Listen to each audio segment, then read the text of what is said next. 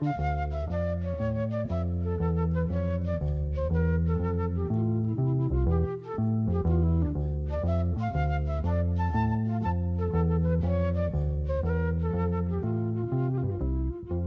noches a todos los oyentes y las oyentes de Pensamientos de la Nación, el programa que hacemos con, el amigo Francisco Besone, quien les habla, eh, Juan José Gianni, todos los domingos de 20 a 21 horas aquí en Viento del Sur, la radio online de Instituto Patria. Es un placer nuevamente estar con, toda la audiencia, un nuevo programa, segundo ciclo de, de Pensamiento de la Nación. Eh, hoy con un tema, un tema me parece muy interesante, siempre intentamos que sea interesante, pero bueno, hay algunos que más inexplorados, me parece a mí, más o menos habitualmente explorados. Eh, elegimos el tema a partir de la confluencia de dos cuestiones que hemos ido atravesando en los últimos días. La primera, recordemos que hace un par de programas entrevistamos a Pablo Stefanoni, ¿eh? que publicó un muy buen libro, se llama La, rebeldía se volvió derecha, en, términos de pregunta, un reportaje muy interesante sobre ese libro. Y bueno, en esa conversación y leyendo el libro, Pablo Stefanoni, que analiza el fenómeno de las nuevas derechas básicamente en Europa y en Estados Unidos, lo mencionamos en el reportaje más que en América Latina, eh, analizando la especificidad de esas nuevas derechas, las ligaba muy estrechamente a la islamofobia, es decir, a la manera en que el mundo occidental ve con cierta paranoia, por lo menos las derechas, el avance del islamismo. Muy al calor fundamentalmente de la, bueno, del atentado de las Torres Gemelas, como ese atentado incrementó la islamofobia ¿no? en Estados Unidos, en Europa, y cómo las nuevas derechas en gran medida construyen cierta, cierto público ¿eh? a partir de agitar el, el fantasma del el avance del Islam en Europa y en Estados Unidos. Ese es el primer disparador que nos, nos, interesó, el tema del Islam, para entender este fenómeno, este fenómeno de avance de las nuevas derechas como reacción, digamos, al supuesto avance del Islam. Y el segundo tema, mucho más presente, mucho más actual, que ha tenido mucho, un gran, gran impacto en la opinión pública, tal vez mayor al que uno esperaba, por lo menos en mi caso, que es lo que acaba de ocurrir en Afganistán, es decir, la retirada del ejército norteamericano eh, y el avance súbito, inesperado, aparentemente, de los, del talibán, de, una guerrilla islámica afganistana que ha, vuelto al poder después de 20 años de la invasión norteamericana en su momento, creo que era el tema era perseguían al digamos, a, perseguían allí, buscaban allí a, a Osama Bin Laden, ¿no? si no recuerdo mal. Bueno, 20 años, aparte ya había habido invasiones anteriores, la de los rusos, la Unión Soviética, etc. Una historia de invasiones, de una resistencia muy fuerte que acaba de culminar con el retorno de esa guerrilla del talibán al gobierno o al poder en Afganistán. Eso ha, producido un gran impacto geopolítico, pero también un impacto cultural, ¿no? Eso se lo decía Francisco el otro día en otro programa, cómo hay una cuestión geopolítica y también una cuestión cultural. Si la aparición de una cierta otredad cultural, de un mundo muy distinto al nuestro, muy marcado, me parece a mí, lo charlaremos con el invitado, por el tema de la mujer también, el lugar de la mujer en el mundo islámico, el contraste con los avances de los derechos de las mujeres en la Argentina, indudablemente, pero también en buena parte de Occidente. Entonces, una sensación como de ajenidad. ¿Qué está pasando? ¿Quién es esta gente? Como que vuelve la barbarie, ¿no? Eh, invocando el Islam o al menos alguna su forma. Bueno, conclusión, la combinación entre Stefanoni, este acontecimiento geopolítico reciente, que tiene que ver con lo que pasa en Afganistán, nos llevó a, con Francisco, a decir, bueno, ¿por qué no estudiamos mejor el fenómeno? El fenómeno del llamado islamismo, ¿no? que a veces se mira con prejuicio, con falta de información, de la cual una vez se forma parte también, por qué no decirlo, bueno, ¿por qué no estudiarlo mejor? ¿Por qué no ver la complejidad del fenómeno? Un poco el programa nuestro trata de hacer eso, ¿no? Tratar de trabajar sobre las zonas menos conocidas, tratar de no ser reduccionista ni simplista en ningún tema. Bueno, nos parecía que este tema, el tema del Islam, el islamismo, el avance del Islam, el peligro supuesto del Islam, etc., merecía un programa, merecía un programa. Así que ese es un poco el tema de hoy. Eh, a partir de dos, disparadores, ingresar un poco al, mundo islámico, como, como cultura, como religión, como filosofía política, bueno, en toda su complejidad, eso, esa, diversidad la, conversaremos con, el invitado. Así que bueno, esa es un poco la idea del programa de hoy. Eh, Francisco, ¿cómo te va? Buenas noches. Eh, ¿Qué te parece la idea? Buenísima. Y la pasamos toda la semana con este tema de Afganistán. Nosotros pensábamos cómo explicar un mundo tan ajeno para nosotros, ¿no? Cómo juzgar en última instancia, este, en este caso, las temáticas de la religión y mucho más con las complejidades. Cuando uno se, se mete en este tema del islamismo, encuentra una, una una gradación, una coloratura, digamos, de, posiciones radicales, que es las que más aparecen, obviamente, y, las que nos invita a conversar, como lo que está pasando en Afganistán. Lo que uno parece ver ahí es una rama del islamismo absolutamente radicalizada, y, bueno, tendrá que explicar nuestro invitado algo de esto y algo de los motivos de estas radicalizaciones, ¿no? Uno también en la historia puede encontrar este, fenómenos eh, dados como el de Irak, este, en fin, es un mundo sumamente complejo. Llama poderosamente la atención, lo que más conocemos es esta, temática de la inferioridad de la mujer, ¿no? En esto, esto que vemos en, en, Afganistán, ¿no? Este fenómeno. Y también, bueno, nos meten en las temáticas que tienen que ver cómo juzgamos a las culturas, ¿no? Desde la superioridad que muchas veces el mundo occidental este, tiene, tiene para descalificar o calificar de una manera peyorativa, obviamente, estas tramas tan complejas que son las religiones. Así que bueno, espero que el invitado hoy, hoy le va a faltar tiempo al invitado, como nos pasa siempre.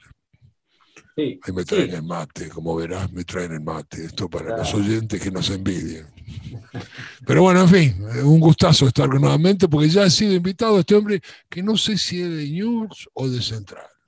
Pero después lo vamos a preguntar. Ya le preguntaremos. Después le preguntaremos. Bueno, porque es importante, para, un, para un programa patotero como el nuestro en este. En este decisivo, en hecho decisivo ese, ¿no? Sí, ya, ya, ya, lo develaremos. Si es que no lo dijo el programa anterior, porque el invitado de hoy, le quiero decir, que, que es Rubén Paredes, ¿eh? bueno, ya lo hemos convocado el programa. Eh, es un extraño privilegio, porque en nuestro programa rara, vez repetimos invitados. Creo que es la segunda vez que repetimos invitados. Cierto Tratamos, de, bueno, lo hacemos, no, lo hacemos casualmente, lo hacemos para habilitar muchas voces, ¿no? No, da pena que hemos, estado, muy conformes con la primera invitación. por eso, bueno, recordemos que en aquel otro momento, cuando lo llamamos a Rubén, era porque se había desatado una nueva fase del conflicto árabe-israelí, ¿no? A propósito del bombardeo, de los bombardeos, creo que fue, esto fue, si no recuerdo mal, allá por abril, y bueno, ahí también hay, había un En aquel momento tangencialmente hablamos de esto, ¿no? Porque efectivamente hay, una, hay, hay movimientos este, enfrentados a Israel que están marcados también por estas jamas. ¿no? ¿no? es ajeno a aquel tema que ya hablamos, solo que en aquel momento el punto de mira estaba en otro lugar, o, no principalmente en ese lugar. Pero bueno, ya que estamos, lo mencionamos, también el conflicto de Oriente Medio está influido por esto, es decir, es un tema muy, muy, para mí muy y, a mí, y aparte digo, a mí por lo menos lo personal, siempre me interesa intentar conocer lo que es distinto de uno, digamos, ¿no? Esto es, muy difícil eso, ¿no? Es decir, un gran desafío en la vida y, en el análisis de las culturas es cómo ubicarse en un contexto que no es el propio, ¿no? Aun cuando pueda desagradarme, que otro tema, puede, puede, una, puede hacer una valoración, puede tener más mayor o menor simpatía, pero pero bueno, hay un desafío ahí, ¿no? Cómo abrir la cabeza, cómo ver algo que, no vemos. Y bueno, para esto obviamente hay que estudiar, hay que saber, hay que tener, uno, definitivamente no, no, hay cosas que solo conoce, solo conoce, a veces muy tamizada por la información occidental, que nunca es parcial, nunca es imparcial, perdón, no siempre lo es. En fin, bueno, este es un poco el tema de hoy. Ya anunciamos al invitado, a Rubén Paredes, docente aquí de la, de la UNR, doctor en Relaciones Internacionales, al cual le agradecemos mucho su, participación. Ya hablaremos con él en, en, pocos minutos. Le preguntaremos a qué cuadra pertenece como buen rosarino. Y en música, te digo música, te voy a una sorpresa, Besone, te voy a una sorpresa. A ver. a pero, ver. pero, hoy no sé, mira, hay una cosa que no sé si le comentamos a la, a la audiencia. Nuestra, nuestra música de fondo, en la música, música de fondo, es un tema del grupo Jetro Tull se llama Burí. un tema excelente, ¿no? Se llama Burito. pero es una composición de Juan Sebastián Bach. Exactamente. Así que hoy vamos a escuchar Retro Tour, que es, una, es, te digo, Francisco Besone, agarrate Catalina, porque música. Ver, un poquito, pues si no me piro, eh, corto acá, corto, corto, corto el micrófono y me voy a ver. No es, es, esto, digo, la audiencia, sí, más tan interesante como el islamismo, escuchar a Retro Tour. Así que, este, por favor, no se, no se retiren en este momento. Bueno, vamos entonces a, la tema musical y conversaremos en pocos segundos con, con, el amigo Rubén Paredes. Bueno, voy a estar atento, voy a estar atento.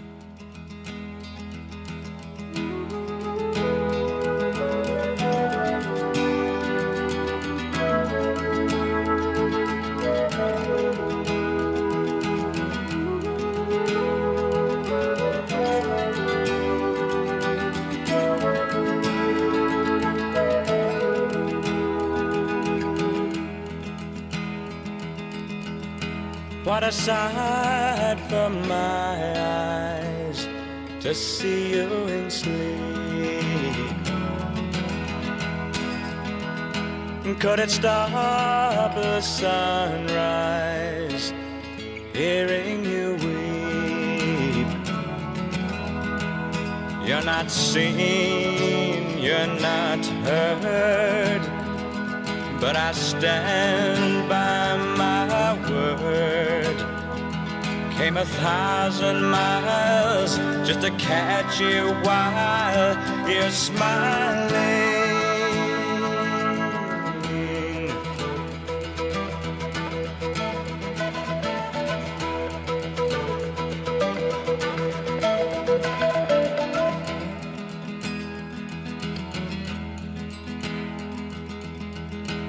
What a day for laughter and walking at night. Me following after your hand holding tight.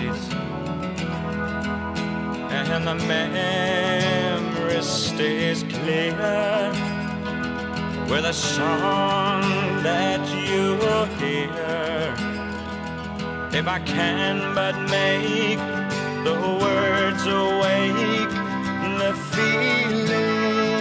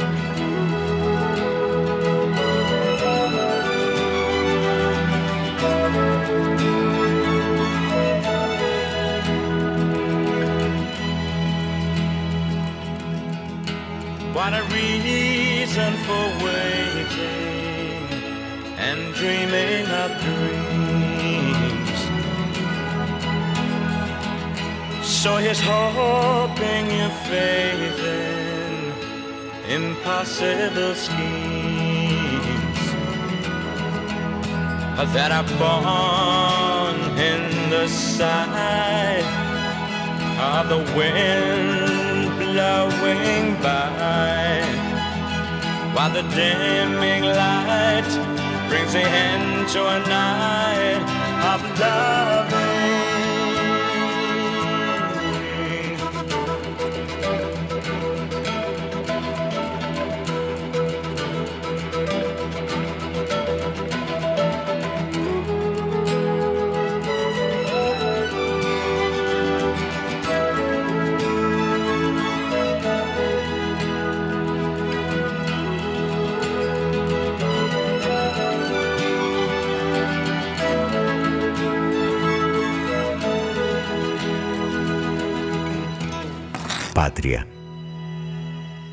Bueno, como anticipamos en nuestro bloque de introducción, aquí estamos en Pensamientos de la Nación con el amigo Rubén Paredes, al cual convocamos nuevamente a nuestro programa. Es un placer tenerlo aquí, bienvenido. ¿Qué tal, Rubén? Buenas noches, ¿cómo te va? Muchísimas gracias por estar con nosotros. ¿eh? Hola, buenas noches a todos y gracias por la invitación, además por el privilegio de estar dos veces en el programa. Bueno, un placer, un placer, Rubén, para nosotros. ¿eh? Un placer, un placer, Rubén. Así es. Rubén, bueno, habrás escuchado un poquito la introducción. Em, siempre un tema complejo, es, no es sencillo saber por dónde entrar. Eh, te lo preguntaríamos de la siguiente manera. Hay una una cierta asociación, seguramente liviana, insuficiente, tal vez prejuiciosa, de Occidente, o al menos de algunas, de algunas opiniones occidentales, que tienden a ligar al islamismo con, con una, digamos, una lógica fundamentalista, ¿no? El fundamentalismo, una suerte de, digamos, de visión de una lógica cultural este, cerrada, totalitaria, eh, eso, ¿Eso hasta dónde es así? ¿Es una visión sesgada? ¿Qué, qué nos diría respecto a eso como, como, ingreso a un tema, por supuesto, de muchas facetas que iremos analizando lo posible en el programa de hoy? Sí, bien. Eh, para comenzar, me gustaría hacer eh, una aclaración desde el punto de vista conceptual, porque como bien mencionabas, el concepto fundamentalismo no es un concepto que venga o que provenga de la religión islámica. El concepto de fundamentalismo proviene claramente de la concepción cristiana, de específicamente protestante, que nace a principios del siglo XX en los Estados Unidos. Entonces, para poder hablar de lo que sería el, aspecto de la, religioso en la vida pública, se hace alusión a, a the fundamentals. Eso significa a los fundamentos religiosos que están contenidos en la Biblia y que todo protestante norteamericano tiene que llevarla a, a la esfera de lo público. Entonces, el concepto de fundamentalismo es un concepto muy mal empleado para la religión islámica. Por eso, mm, vos bien mencionabas el concepto de islamismo, que cuando se habla de islamismo se está hablando claramente de un programa de naturaleza política imbuida en la religión. ¿Qué significa esto? La instrumentalización de la religión en el ámbito de lo público, en el ámbito de la política, como un factor ordenador de todas las dimensiones, la individual, la social y claramente la política a partir de lo que es el Estado. Eso es importante tenerlo presente porque eh, desde la perspectiva occidental se ha incurrido en problemas, eh, vamos a decir, de categorías, como bien lo mencionaba, de mal empleo de las mismas, específicamente cuando no atañe, en este caso, a lo que es la religión islámica. No así en el caso del islamismo, que el islamismo forma parte de lo que es el islam eh, político que del Islam político es donde surgen eh, una gran miríada de actores y dos grandes cosmovisiones, una de naturaleza moderada y otra que es de naturaleza radical, con los denominados grupos eh, terroristas, que claramente apelan al uso de la fuerza para llevar adelante sus objetivos en la dimensión pública, en, lo que sería la dimensión política. Eh, si vamos a analizar lo que acaba de, de ocurrir en, Afganistán, lo que vemos es el retorno del talibán al poder, claramente, y ese retorno del talibán al poder significa el retorno del Islam político radical que es una representación clara que es la que lleva adelante este grupo, a que apela al uso de la fuerza con el objetivo de llevar adelante una transformación, en este caso de la identidad del país, dejar de ser lo que es esta democracia que se instaura a partir del eh, el año 2001 específicamente 2004 cuando se convocó por primera vez a elecciones de naturaleza democrática, para pasar a tener lo que es un emirato islámico imbuido eh, en lo que sería la religión. ¿Esto qué significa? La articulación de la religión en términos discursivos, con acciones, con prácticas y con significados en el ámbito de lo público. Correcto. Y ahora, ahí Rubén, digamos, vos hiciste una mención que me gustaría que la desarrolle con más detalle, Sí. dijiste, bueno, a ver, eh, hay una complejidad, lo cual uno suponía, es decir, hay, como matices dentro del llamado islamismo, un islamismo más moderado, un islamismo más radical, más fundamentalista, si usamos la palabra en el sentido que vos acabas de mencionar. Esa, esa, esa diferencia, ¿dónde reside? Hay distintas interpretaciones de, la, digamos, de, los textos, de los textos religiosos, son visiones políticas. ¿Cuáles serían la, ¿Cuáles serían las, los, digamos, los matices conceptuales o teológicos o culturales que permitirían distinguir un islamismo más moderado, más, más amigable con Occidente, supongo, corregime si me equivoco, eh, y, un y un islamismo más, digamos, más tajante, más cerrado en sí mismo? ¿Dónde estarían las, las diferencias, digamos, no?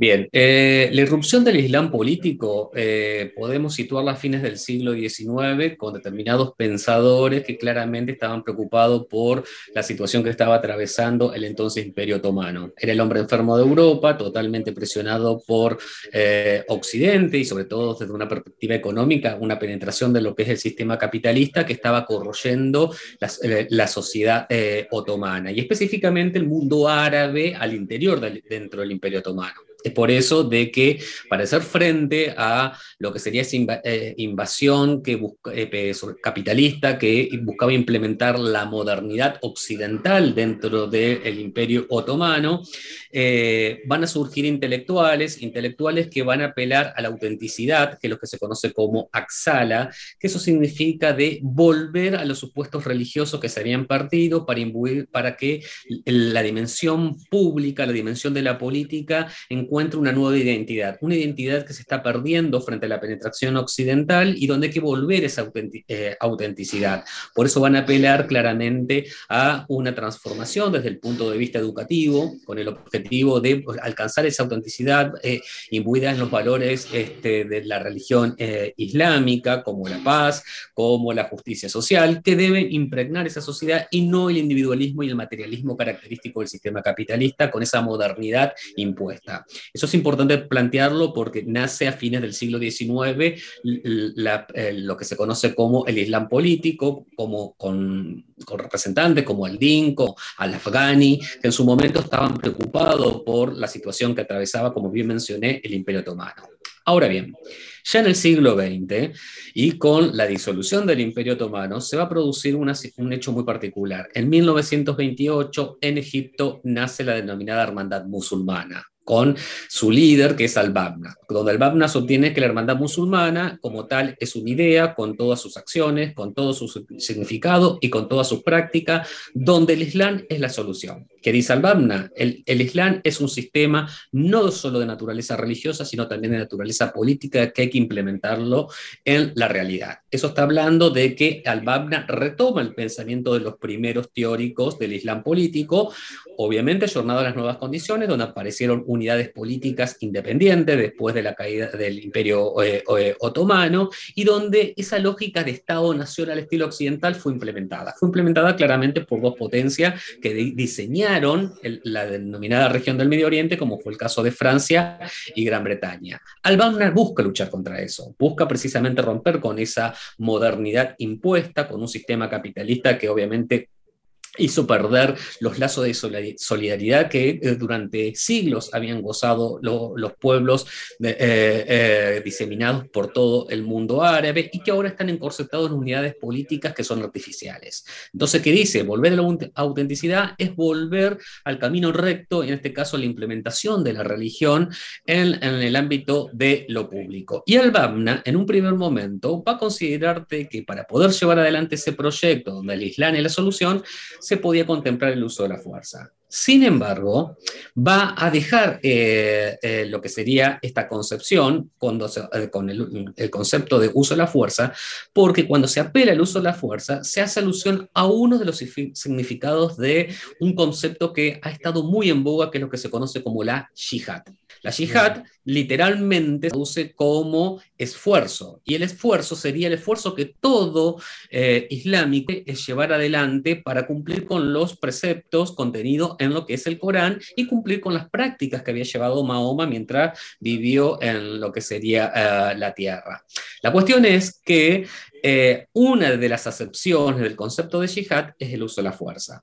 Para el Islam político, eh, la yihad vendría a ser una suerte de sexto pilar, al cual al-Banna, como representante de la hermandad musulmana, va a renunciar. Va a renunciar porque se da cuenta de que en Egipto eh, el, golpe de Estado que lleva adelante Nasser hizo de que la hermandad musulmana, musulmana fuera perseguida. Por ende, lo que buscan es llevar adelante una islamización, una islamización con un método, eso significa islamizar la sociedad de abajo hacia arriba. Y una vez, sin tiempo y sin pausa, que se llega al poder islamizar de arriba hacia abajo. ¿Eso qué significa? Convertir al Estado en un Estado de naturaleza islámica.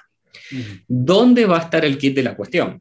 Que en la década del 60 antes hay que mencionar que muere al-Banna, pero en la, década, en la década del 60 aparece un miembro de la hermandad musulmana, es lo que se eh, conocido como Sayyid Qut, del cual se va a desprender de la, hermandad musulmana, se va a alejar por más de que nació dentro de la misma, desde el momento que él está apresado en, Egipto, sufre torturas, trabajo forzado por parte del régimen de Nasser, y en la cárcel lo que hace es radicalizar su pensamiento. Y cuando radicaliza su pensamiento, ¿qué va a sostener? Sostiene de que los, eh, eh, los, árabes, y sobre todo dentro del mundo islámico, se vive en una situación de shaililla, es decir, de, una situación de ignorancia, donde esa ignorancia además está grabada por regímenes impíos que fueron establecidos, es decir, funcionales al mundo occidental. Por ende, lo que él plantea es eh, excomulgar a esos infieles de la religión y además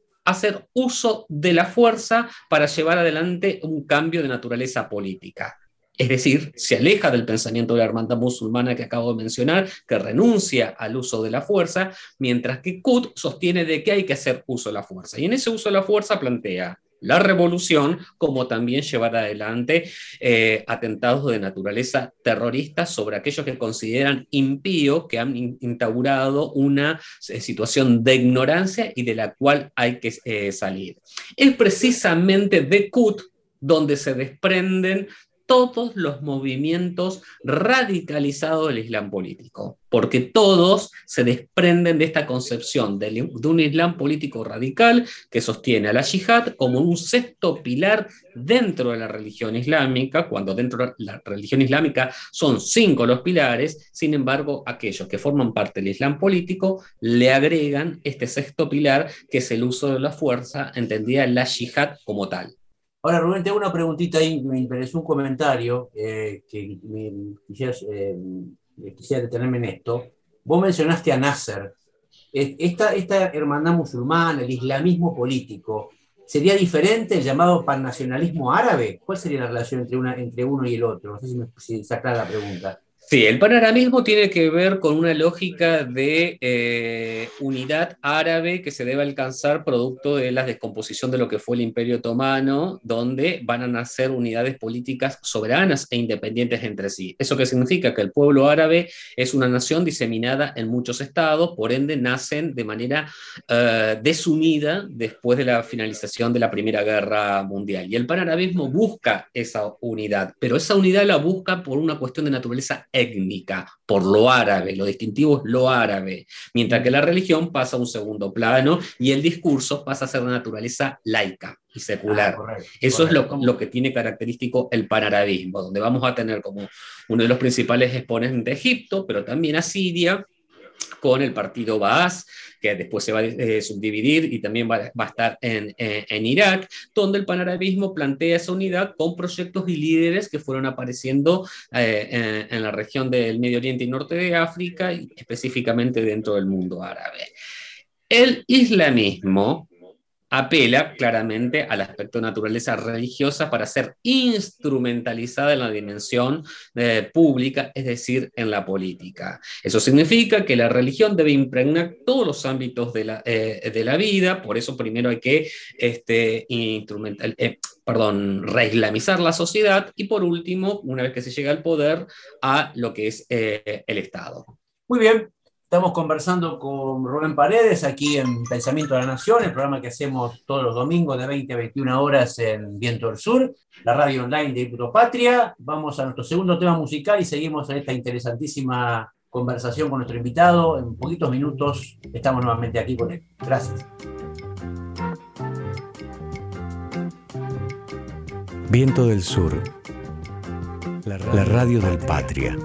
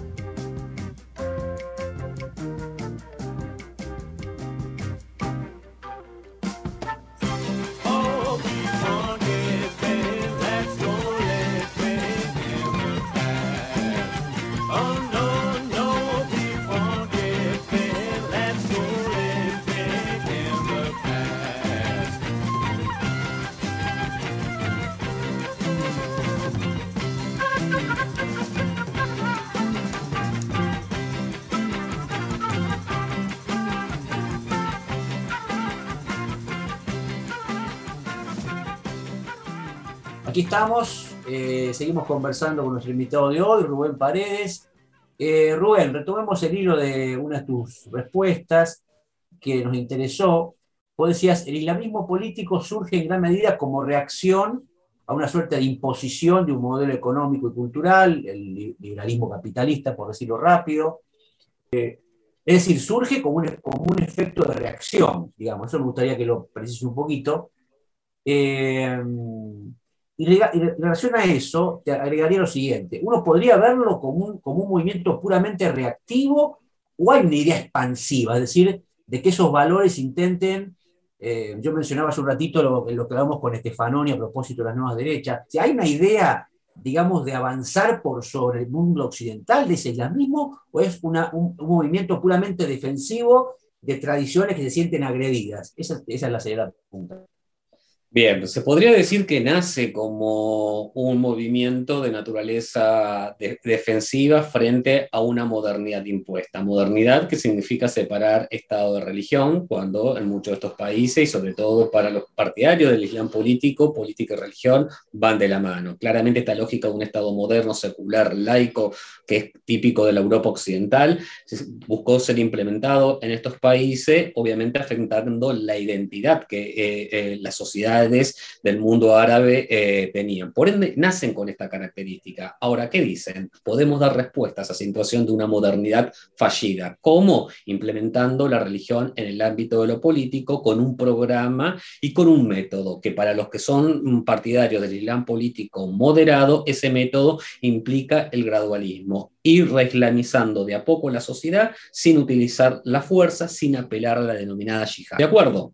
Ahora, si pensamos en torno a lo que mencionabas de expansión, el Islam político moderado de la hermandad musulmana encontró muchos adeptos en distintos países. Está diseminada en Marruecos, está diseminada en, Jordania, tiene presencia en Kuwait, tuvo una gran presencia en el resto de las monarquías del Golfo y vamos a ver una situación muy eh, particular.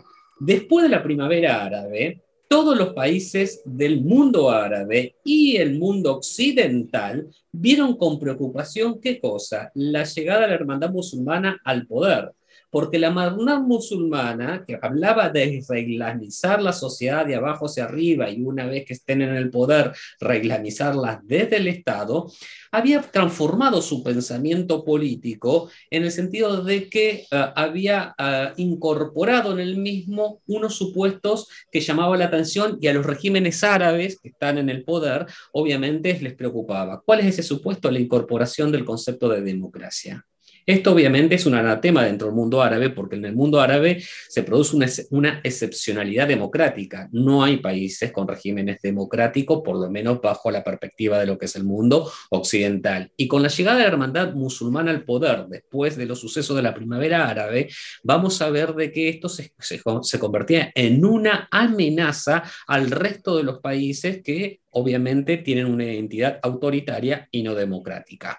La hermandad musulmana cuando eh, eh, llega al poder en el año 2012 y plantea una transformación constitucional, va a plantear qué cosa? De que Egipto vuelva a recuperar un rol de liderazgo perdido en lo que es el mundo árabe, vuelve a apelar a la unidad, no por criterios étnicos, sino por criterios de naturaleza religiosa, y obviamente va a plantear algo, de que la democracia sea un punto identitario dentro del mundo árabe. Eso claramente a las monarquías del Golfo, específicamente Arabia Saudita y Emiratos Árabes Unidos, les preocupó terriblemente. ¿Por qué? Porque eso significa de que si eh, la democracia en el mundo árabe puede vivir en un país de 70 millones de habitantes, tranquilamente puede contagiar al resto de los países donde las poblaciones van a decir, si en Egipto tienen democracia, ¿por qué no puede haber democracia en Arabia Saudita, que tiene un sistema de político que es una monarquía absoluta?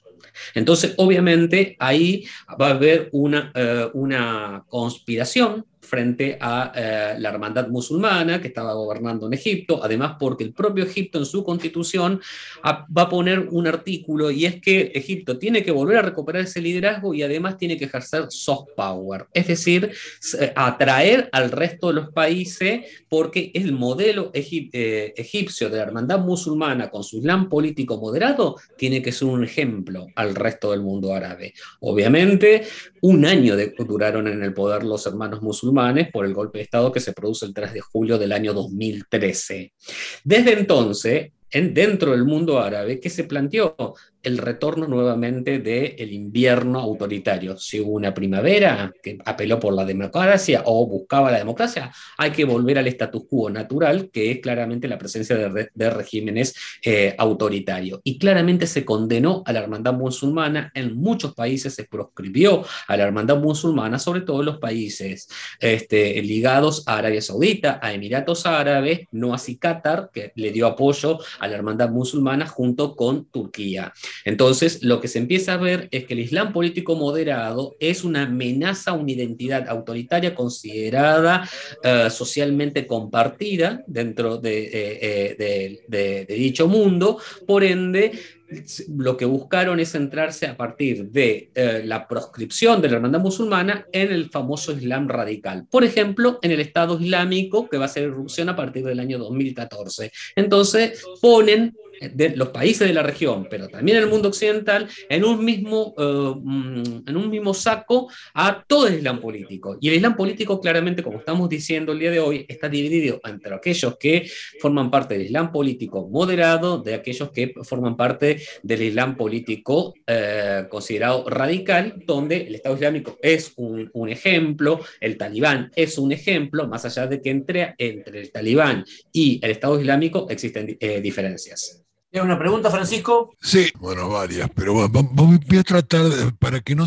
para que para que entendamos esta complejidad, estas eh, estas identidades. Eh, lo quiero vincular o quiero que, que, que, Rubén, si puede intentar vincular, porque cuando uno repasa el mapa de la cultura musulmán, si se puede decir, es un mapa absolutamente, casi diríamos, en expansión, ¿no? Pero me gustaría que lo vincules, porque lo que uno encuentra en ese mapa es que en esos países donde existen todas las coloraturas que vos haces referencia y la genealogía tan compleja que da explicación a algunos de las manifestaciones presentes, es que están todos asentados sobre recursos naturales. incluso uno ve, bueno, la temática del petróleo, o sea, estas religiones esta, o estas ideas, estas ideas religiosas, estos religues, digamos, ¿de qué manera han sido utilizados o son utilizados?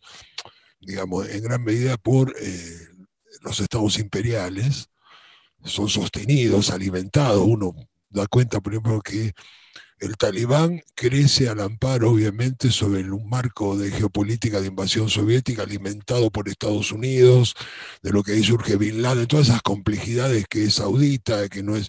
Me refiero, hay, hay en todas estas, hay, si hay una invariancia, si hay una otra vez invariancia, si hay una constante asentado en recursos naturales, posiciones geopolíticas estratégicas, como hoy lo es Afganistán, cómo han bailado en relación, digamos, cómo, cómo bailan estas instrumentaciones de la religión, obviamente, en base a estas políticas ¿no? y estas posiciones estratégicas en el mundo. Sé que acá, porque eso también daría cuenta de Israel y lo que vos explicaste también en última instancia la Palestina, el Hamas y ese tipo de cosas. Bien, eh, tal vez hay una misperception o una percepción falsa de, suponer de que todos los países que integran la región del Medio Oriente y del norte de África son ricos en recursos naturales. Eso hay que aclararlo porque no todos los países cuentan con ese, ese recurso natural tan preciado y que les ha permitido eh, mantener, generar un desarrollo de naturaleza eh, económica, que es el petróleo, y, y como segundo recurso el gas. No todos los países cuentan con estos recursos y de tenerlos son escasos y por ende no pueden satisfacer la demanda interna y son claramente importadores de estos recursos. Vamos a citar un ejemplo de esto último, Egipto. Egipto no es un país claramente productor de petróleo, más allá de que cuenta, pero con muy poco, este, y obviamente necesita para que su propia industria funcione importarlo. Esto también le pasa a otro país dentro de la región del, del, Medio Oriente, que es Turquía. Es un neto importador de gas y de petróleo. ¿De dónde los trae? De los países vecinos que sí tienen ese recurso. Específicamente lo trae o de Rusia o lo trae claramente de Arabia Saudita, que es la potencia petrolera dentro del Golfo. Es decir, hay una coincidencia muy particular y es que las denominadas monarquías del Golfo son las denominadas petromonarquías. Son aquellas que eh, eh, tienen este recurso Y obviamente este recurso le permite llevar adelante lo que sería no solo el desarrollo económico en el país, sino también propugnar determinadas concepciones de naturaleza política y religiosa. Vos muy bien mencionabas el caso de cómo aparece el talibán, cómo este, Estados Unidos apoyó a los mujahidines en el contexto de invasión soviética a partir de 1979 a, a Afganistán. Pero no tenemos que perder de vista de que Arabia Saudita, gracias a su recurso, curso de naturaleza petrolera pudo financiar las denominadas madrazas. Las madrazas son las escuelas coránicas, escuelas coránicas que se establecieron, muchas de ellas en Pakistán, y de Pakistán se adoctrinó a los jóvenes huérfanos que habían eh, quedado en esa condición porque sus padres murieron luchando en contra de la invasión soviética, donde van a recibir un adoctrinamiento de naturaleza rigorista, ultraconservadora, que es la, eh, es la concepción que adopta el talibán cuando obviamente eh, se aprovecha del retiro de los soviéticos, se produce la guerra civil entre, entre, los varones de la guerra en Afganistán y obviamente llegan como la tercera posición, tercera posición que se va a terminar imponiendo en el año 96. Eh, eh, ¿Qué quiero decir? A países como Arabia Saudita y a Emiratos Árabes Unidos, claramente el recurso petrolero le ha servido para llevar adelante proyectos de naturaleza política también imbuida desde una perspectiva religiosa. ¿Por qué llevaba adelante esto también Arabia Saudita? Por una cuestión de que el, país vecino de Afganistán es la República Islámica de Irán, que claramente es un país que compite con Arabia Saudita, pero desde el punto de vista religioso no es sunita es Entonces ahí existe lo que es una competencia. Y así como Estados Unidos apoyó a los mujahidines, no tenemos que perder de vista de que también países árabes apoyaron a los mujahidines y apoyaron al eh, grupo talibán, como es el caso de Afganistán, como es el caso de Emiratos Árabes Unidos y Pakistán. Tres países que entre 1996 y el año 2001 reconocieron el talibán. Hoy eso no ocurre.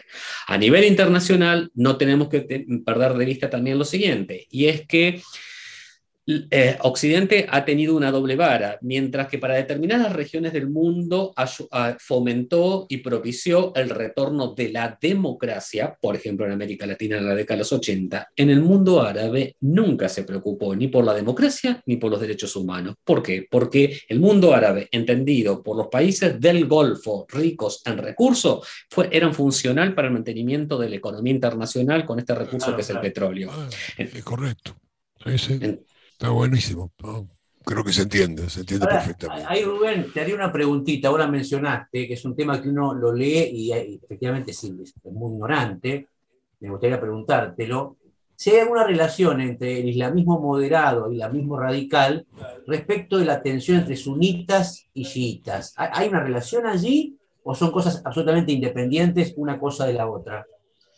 A ver, el, Islam político eh, como tal nace dentro de lo que sería la cosmogonía islámica sunita.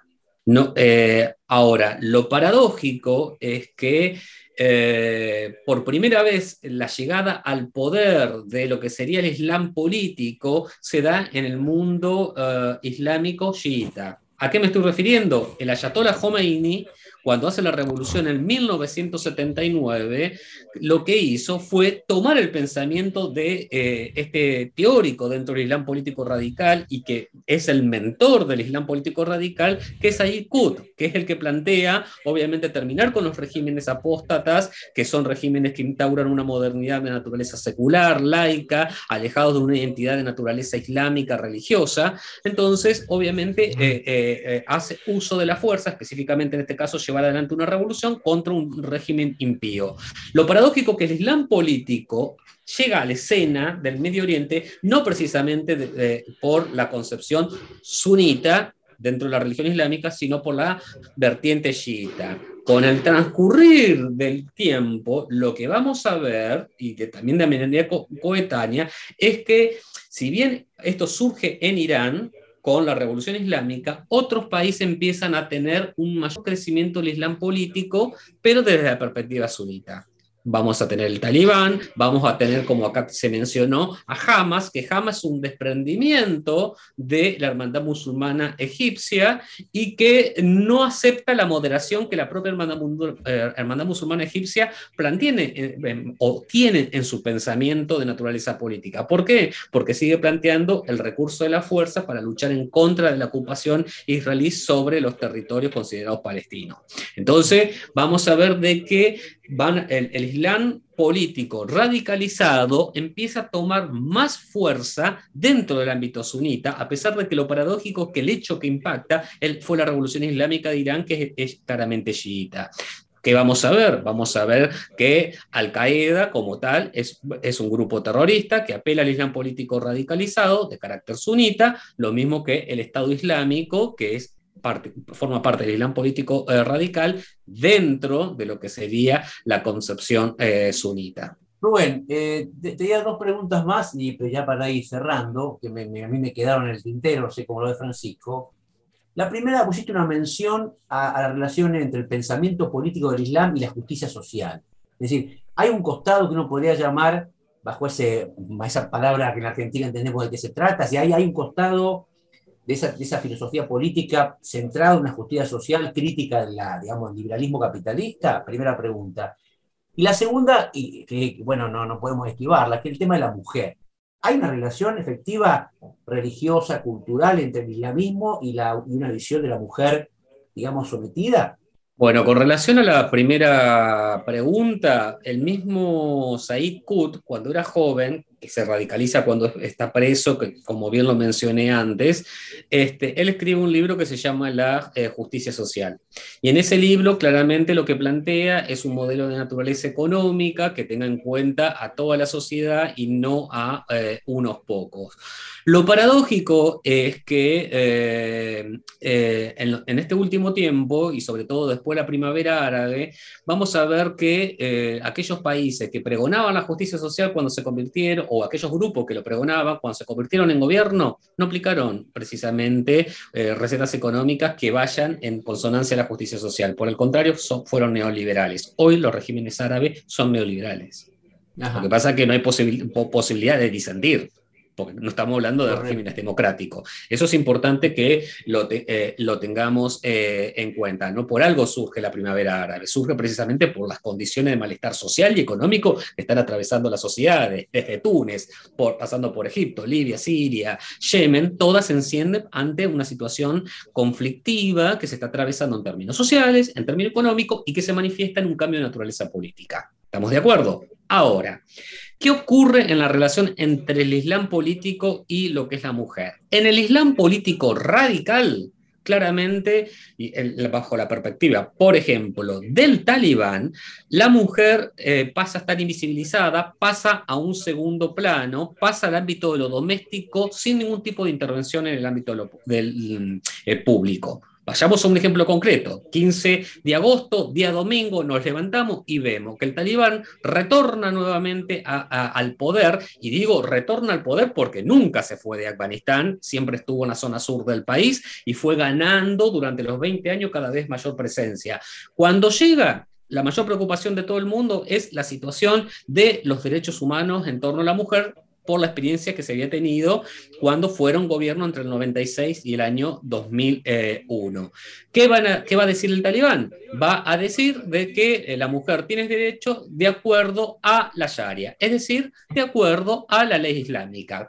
¿Qué ocurre? El talibán sostiene de que, eh, o la lectura que hace de la, ley, de la ley islámica conocida como Sharia es rigorista, por ende, la mujer es complemento del hombre, y como es complemento del hombre, tiene que pasar al ámbito de lo privado sin gozar de toda una serie de derechos que en los 20 años estos de ocupación y con gobiernos instaurados de manera democrática o implantados eh, después de la intervención norteamericana del año 2001, la mujer gozó de derechos. Ahora lo vuelve a perder desde el momento que se invisibiliza, tiene que utilizar la burca para salir en el ámbito de lo público y obviamente tiene miedo porque no sabe qué va a pasar porque a partir del 31 de agosto se tiene que retirar toda la fuerza y se tiene que constituir el gobierno este, talibán. La preocupación internacional es que el talibán está haciendo uso pragmático de un discurso moderado. cuando su pensamiento no, ha, no se ha transformado, todo lo que ha venido produciendo es en la misma lógica que tuvo durante la década de los 90. Claramente separar y, eh, llevar adelante una segregación de sexo entre hombres y mujeres, donde la mujer no cuenta con los mismos derechos que los hombres y los, los derechos que tienen se interpretan en torno a la Sharia que la ley islámica, leída, interpretada bajo una mirada totalmente rigorista. Bueno, muy bien, Rubén, este, hasta, hasta, aquí llegamos hoy. Este, bueno, un tema de este, realmente tantas preguntas que don Francisco, ¿no? Eh, en el sentido eh, un tema de enorme riqueza y bueno, realmente creo, que, creo, que, creo que hemos aprendido mucho. Eh, así que Rubén, bueno, te agradecemos enormemente tu presencia aquí, fue un placer tenerte nuevamente. Y bueno, te mandamos un gran abrazo y ya, ya nos veremos en cualquier momento. ¿eh? Bueno, muchas gracias a ustedes por la invitación y el honor de participar por segunda vez en el programa. ¿Central o Newell? Perdón. Para un tercer programa respondo esa. un abrazo, un abrazo. Un abrazo a todos. Gracias, gracias. Patria.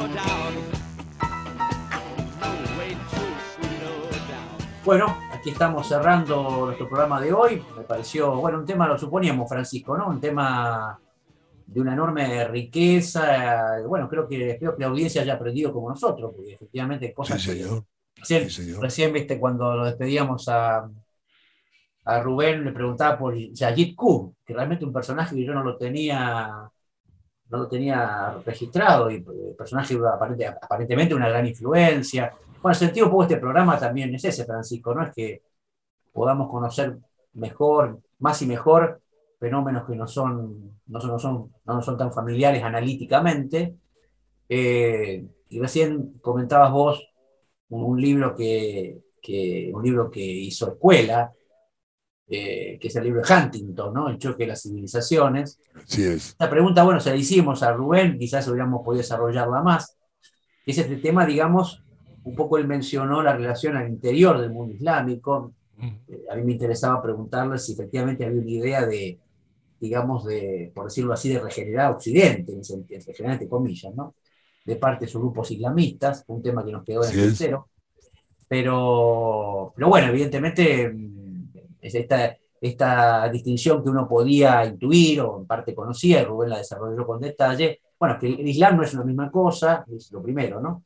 Nosotros tenemos una visión, o tendemos Claro, a tener una visión muy cegada, muy reduccionista, muy simplista, muy limitada. bueno, Estereotipada, yo te diría Claro. estereotipada. Conocemos el Islam en modo, digamos, de, de la teocracia, el atraso, este, inclusive la juzgamos porque está estereotipada, obviamente nos llega una información absolutamente, digamos, que no da cuenta de estas complejidades. Inclusive eh, hay una temática, digamos, se lo ataca o, o normalmente se lo retrata muy pegado al tema de invocar los derechos humanos en función de descalificarlo. Y el tema de la mujer y la inferioridad de la mujer, y esto que no es del mundo islámico, hay un montón de matices ahí aparentemente. Lo que he dado cuenta Rubén con mucha, mucha exactitud, el relieve, digamos, de posiciones radicalizadas, los motivos que llevan a eso, las invocaciones, cómo religa la, obviamente también las religiones en función de construir identidades, es todo un tema también, ¿no? Y en el tema de los derechos humanos, no es, a ver, lo que uno está viendo, lo que se propaga y nos da una visión general de estos barbudos que ahora aparecen. Antes era el muro, ¿te acordás? La Claro. construcción del estereotipo era el muro, y antes el nazi o el japonés, como el traicionero. Me refiero a esas industrias culturales estereotipan. Pero es lo que más sale de este Islam y de este talibán, es este, esta, la infabulación, esto de lo- Ahora, yo me pregunto, ¿no? Porque, bueno, este, esto de la mutilación sexual este, y este rigorismo que se tiene a la mujer como, como un segundo plano, creo que con vos hemos conversado cómo deviene inclusive en la cultura occidental también esta inferioridad de la mujer. Y entendiendo ciertamente que ciertas situaciones de adquirir derechos son absolutamente históricos. ¿O acaso la esclavitud no era natural en el mundo Claro. occidental? ¿O acaso, acaso occidental y a través de la invocación de la religión no ha quemado en la hoguera infinidad, miles de personas, hasta mismo Hitler hizo un holocausto y eso es cultura occidental también, ¿no? Claro, claro, claro. Y después es un me- tema muy complejo, ¿no? Y después, bueno, una cosa que me interesó también, nos interesó, eh, que bueno, eso algo conocíamos, pero él lo detalló mucho, bueno, cómo, este, cómo el llamado islamismo político surge como reacción a una forma de imposición económica y cultural que viene de las potencias imperiales del Occidente, ¿no? Eso es así, esta es la historia, la historia del Acordate- Occidente moderno, es eso, ¿no? Acor- Acordate Irán y el, el golpe de Estado sobre la nacio- nacionalización del petróleo. Y creo que esa fue la primera república islámica, sí, el Khomeini, ¿te acordás? Ese fenómeno. Claro. Más allá de que Rubén detalló, digamos, con orígenes más pretéritos, ¿no? Que tiene que ver, digamos, con todo esto. Pero me refiero a este, este modo de encontrar una identidad y una lucha relegando, esto es la religión, ¿no? en función, digamos, de aquella invasión de lo extraño. Volver a los orígenes es un poco, digamos, parecería, digamos, en este caso, el uso de la religión a los efectos de constituir un frente político. Se me ocurre, entendí parte de eso, ¿no? Como un fenómeno Así es, así es. Bueno, nos estamos despidiendo en el programa de hoy, como todos los domingos, de 20 a 21 horas, aquí con el amigo Francisco Besone, en Pensamiento de la Nación, el programa que hacemos aquí en Viento del Sur, la radio online de Instituto Patria, hoy con Rubén Paredes, hablando del fenómeno del islamismo. Eh, le mandamos un gran saludo a toda la audiencia, un agradecimiento como siempre a Diego Cisternas, parte fundamental de este programa, junto con, con Julia Bastanzo. Así que bueno, que tengan buenas noches, que estén bien y nos vemos dentro de una semana. Chau. Chau. Patria.